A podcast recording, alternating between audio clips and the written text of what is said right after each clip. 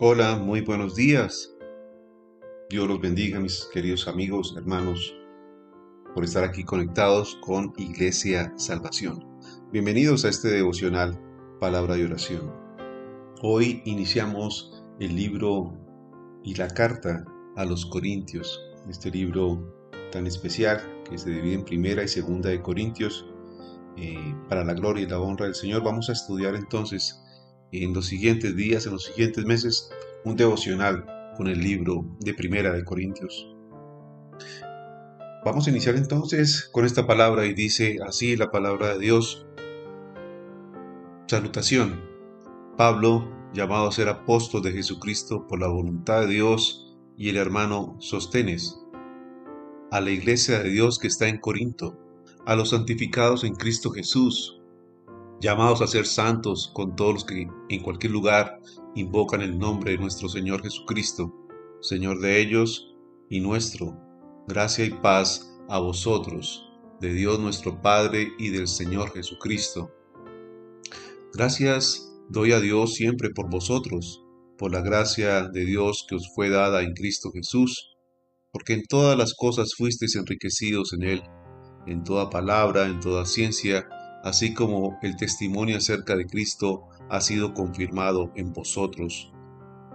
De tal manera que nada os falta en ningún don, esperando la manifestación de nuestro Señor Jesucristo, el cual también os confirmará hasta el fin, para que seáis irreprensibles en el día de nuestro Señor Jesucristo.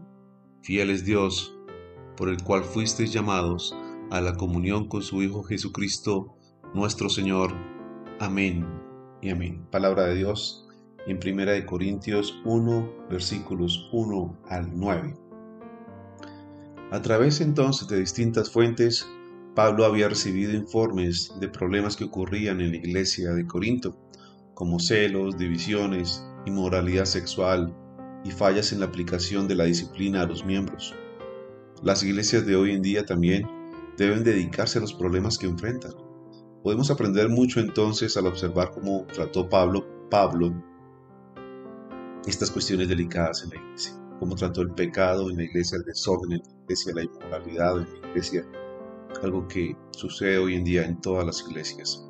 No hay iglesia perfecta.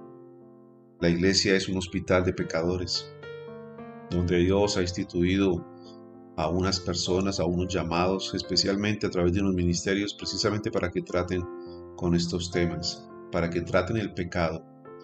Todos los que están allí son eh, pecadores, están en un hospital que es para pecadores y deben ser tratados entonces con un médico, con el médico de médicos que, que es nuestro Señor Jesucristo y aquellos que le sirven al Señor como pastores, como diáconos, como líderes, deben entonces tratar todas estas problemáticas que tiene la iglesia. Deben de una u otra manera entonces colocar las cosas en su lugar y exhortar a los hermanos. Pablo entonces, al, incluir aquí su saludo, quiere que cualquiera que invoca el nombre de nuestro Señor Jesucristo eh, es entonces parte ya de la iglesia.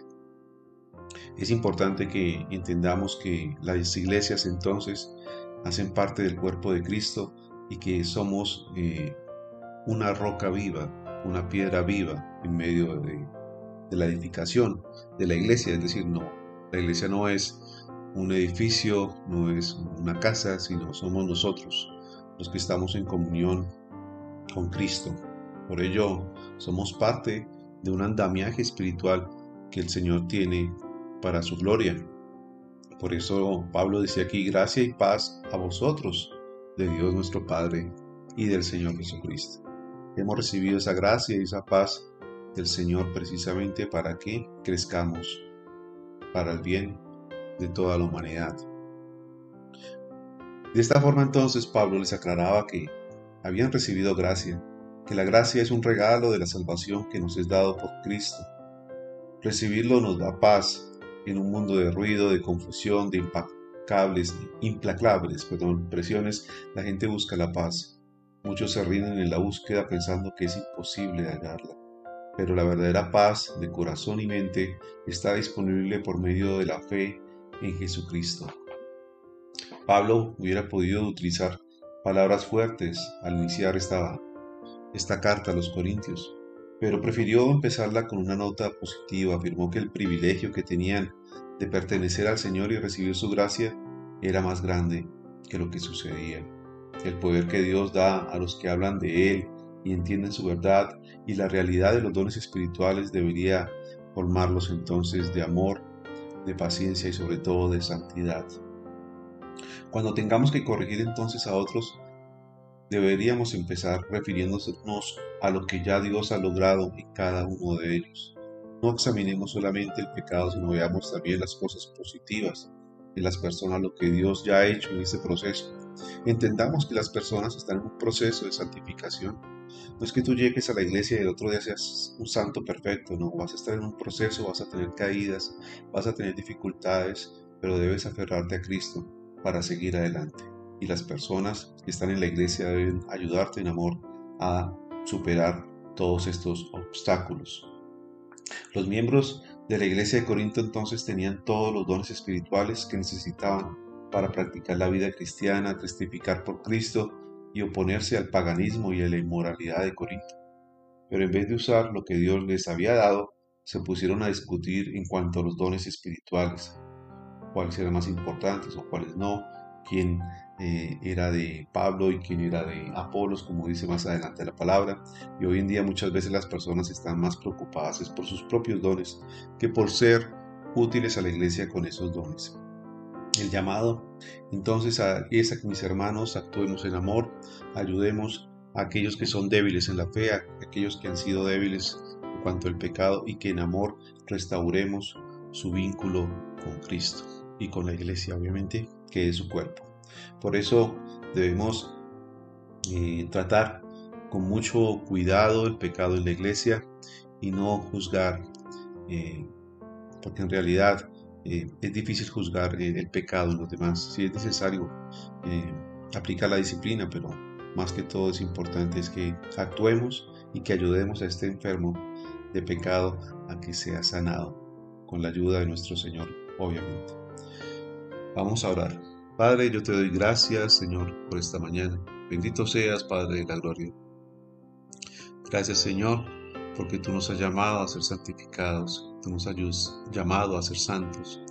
Gracias, Señor, porque la gracia y la paz tuya, Señor, nos ha cobijado. Gracias por darnos tanto amor y por recibirnos, Señor, y darnos salvación. Porque, Señor, gracias a ti es que somos salvos.